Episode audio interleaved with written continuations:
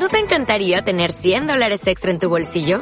Haz que un experto bilingüe de TurboTax declare tus impuestos para el 31 de marzo y obtén 100 dólares de vuelta al instante. Porque no importa cuáles hayan sido tus logros del año pasado, TurboTax hace que cuenten. Obtén 100 dólares de vuelta y tus impuestos con 100% de precisión. Solo con Intuit TurboTax. Debes declarar para el 31 de marzo. Crédito solo aplicable al costo de la presentación federal con TurboTax Full Service. Oferta sujeta a cambios o cancelación en cualquier momento. Lo había visto nacer. Al hombre que era el padre de Ted, Lena no lo había vuelto a ver desde la noche en que se quedó embarazada de Ted. Algún hombre de negocios finlandés que se encontraba en Estocolmo en una conferencia y esas cosas.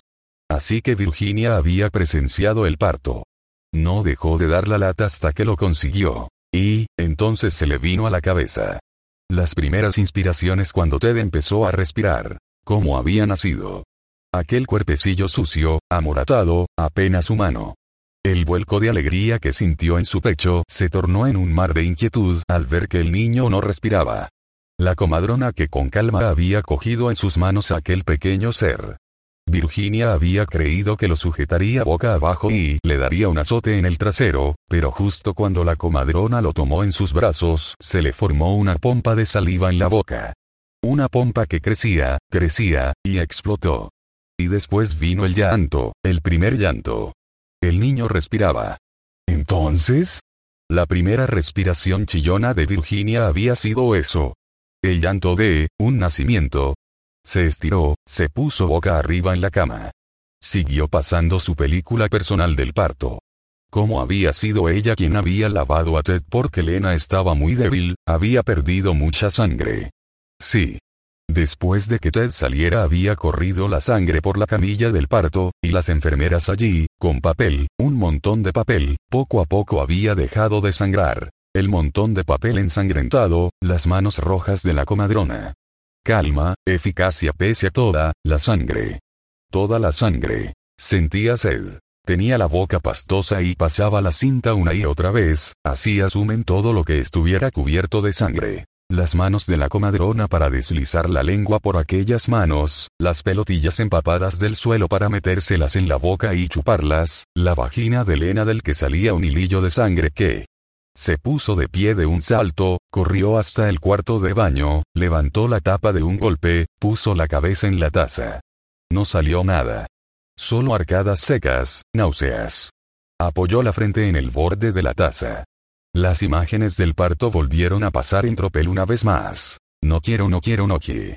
Se golpeó la frente con fuerza contra la taza y un geyser de puro dolor helado entró en erupción en su cabeza.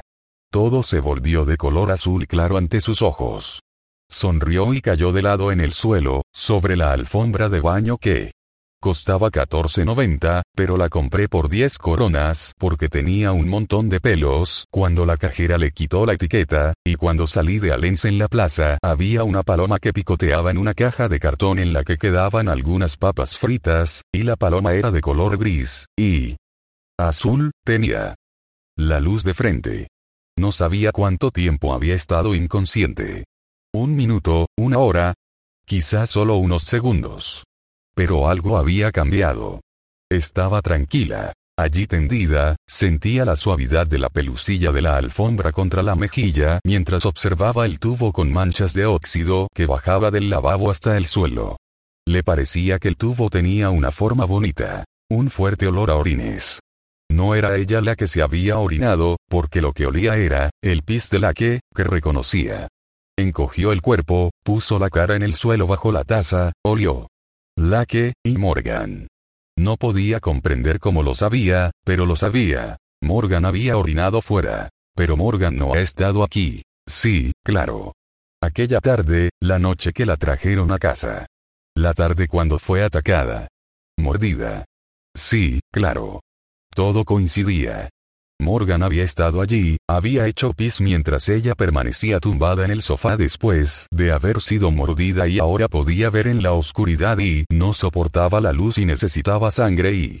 Vampira. Eso era.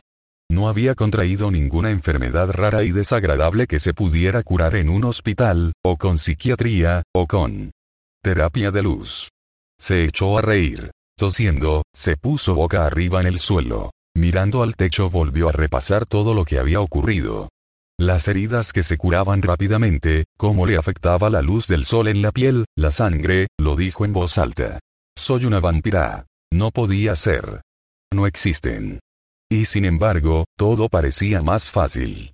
Como si una presión dentro de su cabeza se aligerara. Como si se le quitara el peso de una culpa. No era culpa suya.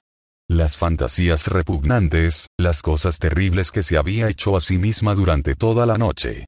Era algo de lo que ella no tenía la culpa. Era algo, totalmente natural. Se enderezó a medias, abrió la llave, se sentó en la taza y miró cómo salía el agua, cómo la tina se llenaba lentamente. Sonó el teléfono. Lo escuchó como si fuera una señal sin importancia, un sonido mecánico. No significaba nada. De todas formas no podía hablar con nadie. Nadie podía hablar con ella. Oscar no había leído el periódico del sábado. Ahora lo tenía delante, encima de la mesa de la cocina. Lo había mantenido abierto por la misma página desde hacía un buen rato y había leído y releído el pie de texto de la foto. Una imagen que no se podía quitar de la cabeza. El texto trataba del hombre que habían encontrado congelado en el hielo al lado del hospital de Blackeberg, de cómo habían realizado los trabajos de levantamiento. En una fotografía pequeña se veía al maestro Ávila. Estaba allí, señalando la superficie de agua, el agujero en el hielo.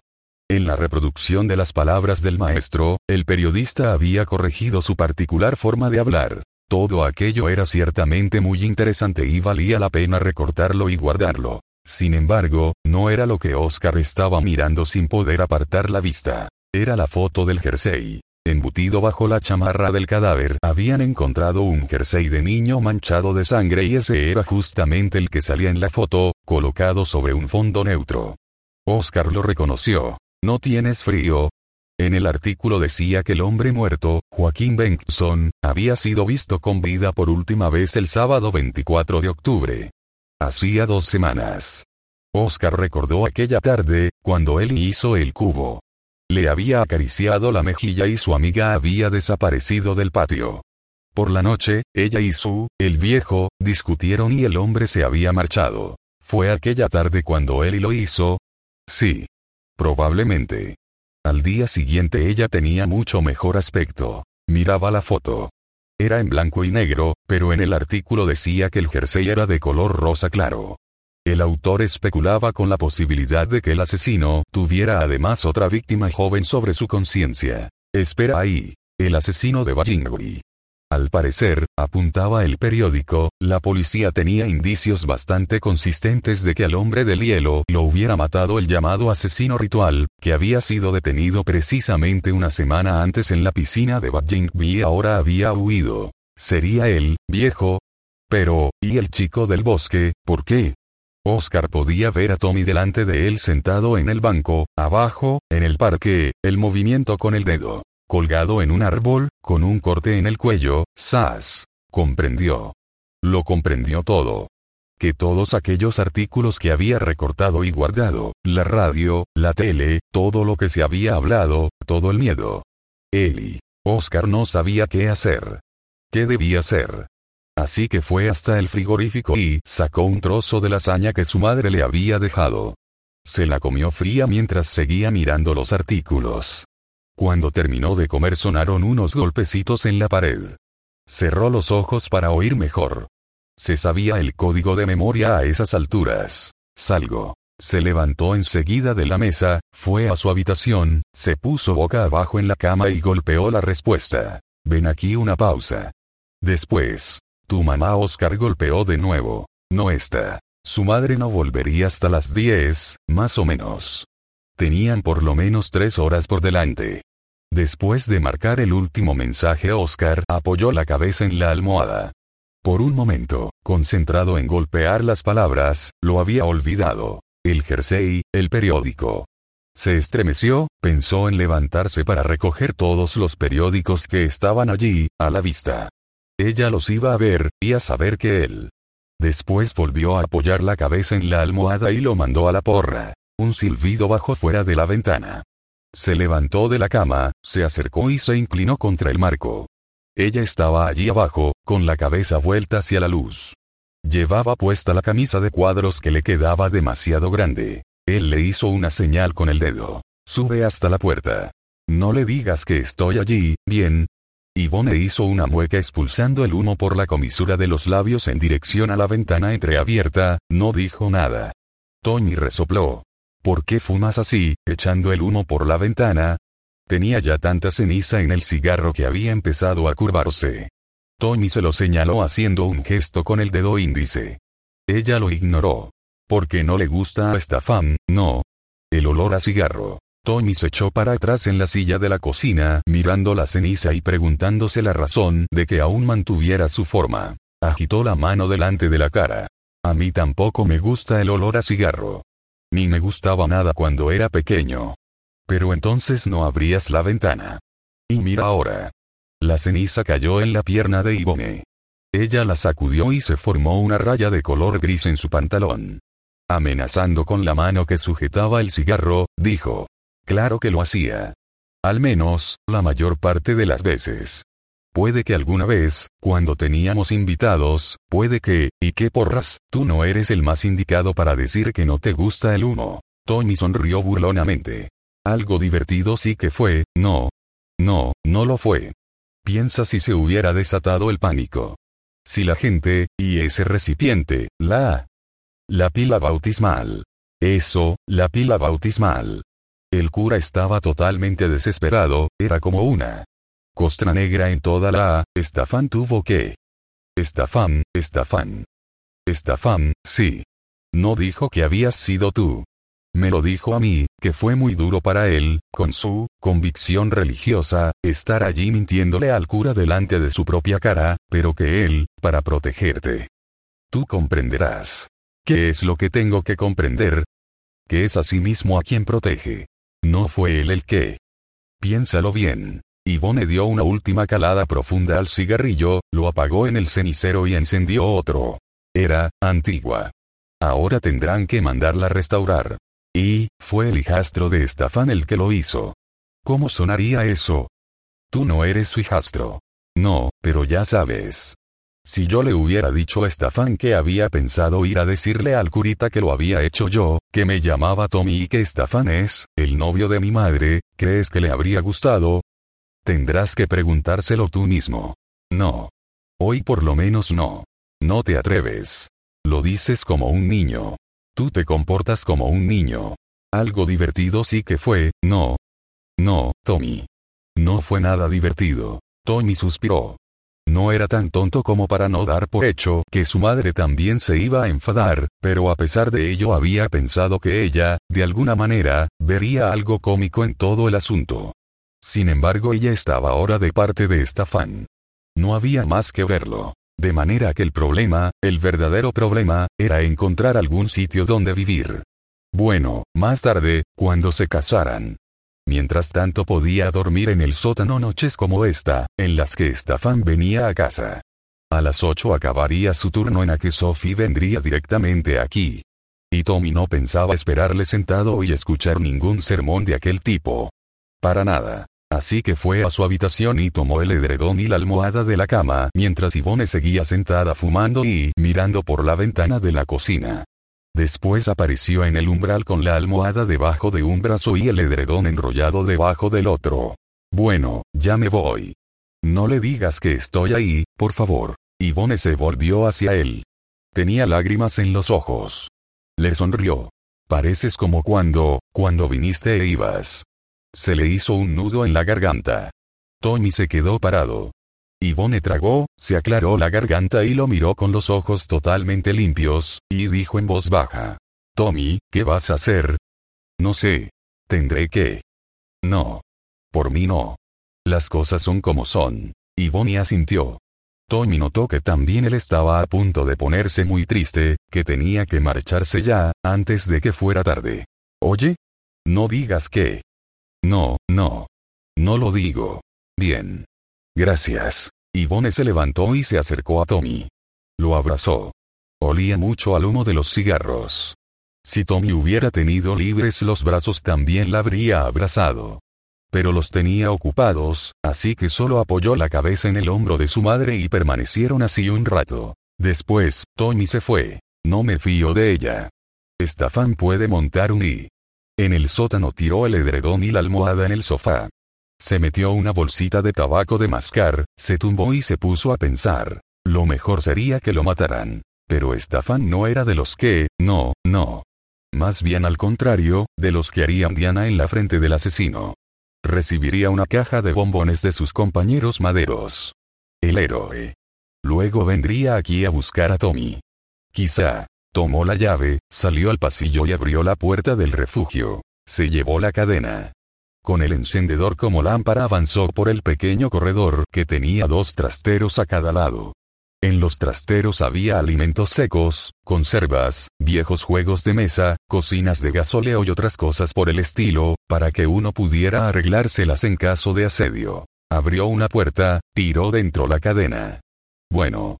Tenía una salida de emergencia. Antes de abandonar el refugio bajó el trofeo de tiro, lo sopesó con la mano. Dos kilos por lo menos. A lo mejor se podía vender. Solo por el valor del metal para fundirlo. Observó la cara del tirador de pistola. No guardaba cierto parecido con Estafán, mirándolo bien. Entonces era la fundición lo que le esperaba. Cremación.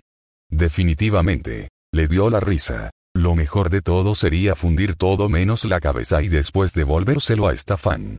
Una balsa de metal endurecido solo con aquella cabecilla encima. Probablemente no se podría hacer.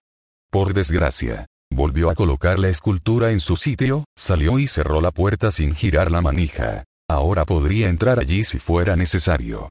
Lo que no creía que llegara a ocurrir. Solo por si acaso. La que dejó que dieran diez señales antes de colgar. Gosta, que estaba sentado en el sofá acariciándole la cabeza a un gato con rayas anaranjadas, preguntó sin levantar la vista. ¿No hay nadie en casa? La que se pasó la mano por la cara y contestó irritado. Sí. ¿No has oído que estábamos hablando? ¿Quieres tomar otro? La que se ablandó, intentó sonreír. Sorry, no quería, sí. Gracias. Costa se inclinó sobre la mesa con tan poco cuidado que aplastó al gato que tenía en sus rodillas. El gato pegó un bufido y se escurrió al suelo, se sentó y miró ofendido a Gosta, que estaba echando un chorrito de tónica y una buena dosis de ginebra en el vaso de la que y que, acercándose a este, le dijo. Ten. No te preocupes, ella solo estará, sí. Ingresada. Gracias. Ha ido al hospital y la han ingresado. Sí, eso es. Pues dilo, entonces. ¿Qué? Ah, no era nada. Salud. Salud. Bebieron los dos. Después de un rato Gosta empezó a hurgarse la nariz. La que lo miró y Gosta retiró el dedo y sonrió como para disculparse. No estaba acostumbrado a la compañía. Un gato gordo de color gris estaba espatarrado en el suelo, parecía como si apenas tuviera fuerzas para levantar la cabeza. Gosta movió la cabeza dirigiéndose a él. Miriam va a tener gatitos pronto. La que pegó un buen trago, hizo una mueca. Por cada gota de adormecimiento que el alcohol le proporcionaba, menos sentía el olor del apartamento. ¿Qué haces con ellos? ¿Con quiénes? Con los gatillos. ¿Qué haces con ellos? ¿Los dejas que vivan? No. Sí, aunque normalmente nacen muertos. Últimamente. Así que, ¿cómo? Esa gorda, ¿cómo la llamaste? Miriam. La tripa, solo hay. ¿Una lechigada de crías muertas ahí dentro? Sí. La que se bebió todo lo que quedaba en el vaso, lo dejó en la mesa. Gosta le preguntó con un gesto señalando la botella de ginebra. La que negó con la cabeza. No. Esperaré un poco. Bajó la cabeza. Una alfombra de color naranja tan llena de pelos de gato que parecía que estuviera hecha de ellos. Gatos y más gatos por todas partes. ¿Cuántos había? Empezó a contar. Llegó hasta 18. Solo en aquel cuarto. ¿No has pensado nunca en hacer algo con ellos? Me refiero a castrarlos, o como se dice, esterilizarlos, Sería suficiente con dejar un solo sexo. Gosta le miraba sin comprender. ¿Y, eso cómo se hace? No, claro. La que se imaginó a Gosta yendo en el metro con unos 25 gatos. En una caja. No. En una bolsa, en un saco. Llegando a casa del veterinario y soltándolos allí a todos. Castreenlos, por favor. Se ahogaba de la risa. Gosta volvió la cabeza. ¿Qué pasa? Nada, solo pensaba, que a lo mejor osas en rebaja de grupo.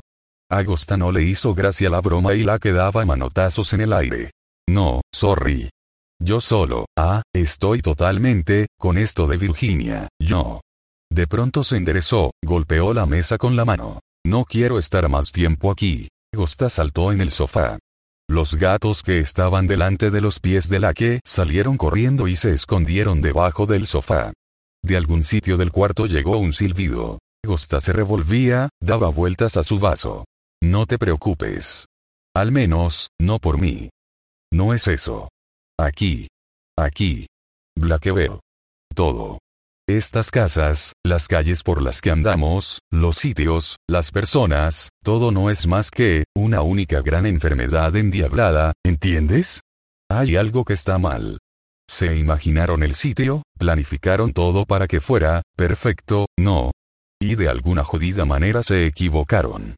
Alguna cosa. Como si, no puedo explicarlo, como si hubieran tenido una idea de los ángulos, o lo que sea, ángulos en los que tuvieran que estar las casas, en relación con las demás, no.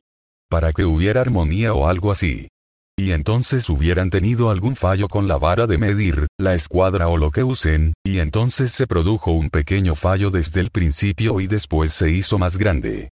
De manera que uno va por aquí entre las casas y no piensa más que, no. No, no, no. Aquí no tiene uno que estar. Aquí hay algo que no funciona, ¿entiendes? Aunque no son los ángulos, es alguna otra cosa, algo que solo, como una enfermedad que está en, las paredes, y yo no quiero permanecer más tiempo aquí. Un tintineo cuando gosta, sin que nadie se lo dijera, echó otro cubate en el vaso de la que. Él lo tomó agradecido. La descarga había propiciado un agradable sosiego en su cuerpo, un sosiego que el alcohol llenaba ahora de calor. Se echó hacia atrás en el sofá, respirando con tranquilidad. Permanecieron en silencio hasta que llamaron a la puerta. La que preguntó. ¿Estás esperando a alguien? Gosta meneó la cabeza mientras se levantaba trabajosamente. No. Menuda afluencia de tráfico esta tarde. La que sonrió burlonamente y levantó su vaso hacia Gosta al pasar. Ya se sentía mejor. Se sentía bien, realmente. Se abrió la puerta de la calle. Alguien desde fuera dijo algo y Gosta contestó. Sé bienvenida. Tumbada en la tina, en el agua caliente que se tiñó de rosa, cuando la sangre reseca de su piel se diluyó, Virginia se decidió. Gosta. Su nueva conciencia le decía que tenía que haber alguien que la dejara entrar. Su vieja conciencia, que no podía ser alguien a quien quisiera. Ni siquiera que le gustara. Gosta encajaba en ambas descripciones. Se levantó, se secó y se puso un pantalón y una blusa. Ya en la calle se dio cuenta de que no había cogido un abrigo. Sin embargo no tenía frío. Descubrimientos nuevos, todo el tiempo. Al pie de los edificios altos se detuvo, miró hacia la ventana de Gosta. Estaba en casa. Siempre estaba en casa. Y, si se resiste, no había pensado en eso. Solo se había hecho a la idea de que iba a buscar lo que necesitaba. Pero puede que Gosta quisiera vivir. Claro que querrá vivir. Es una persona, tiene sus diversiones y piensa en todos los gatos que llegan. El pensamiento se frenó, desapareció. Se puso la mano en el corazón. Latía cinco veces por minuto y ella sabía que tenía que cuidar su corazón. Que había algo en eso de, las estacas afiladas. Tomó el ascensor hasta el penúltimo piso, llamó. Cuando Gosta abrió la puerta y vio a Virginia, sus ojos se abrieron de una manera que parecía espanto. ¿Lo sabrá?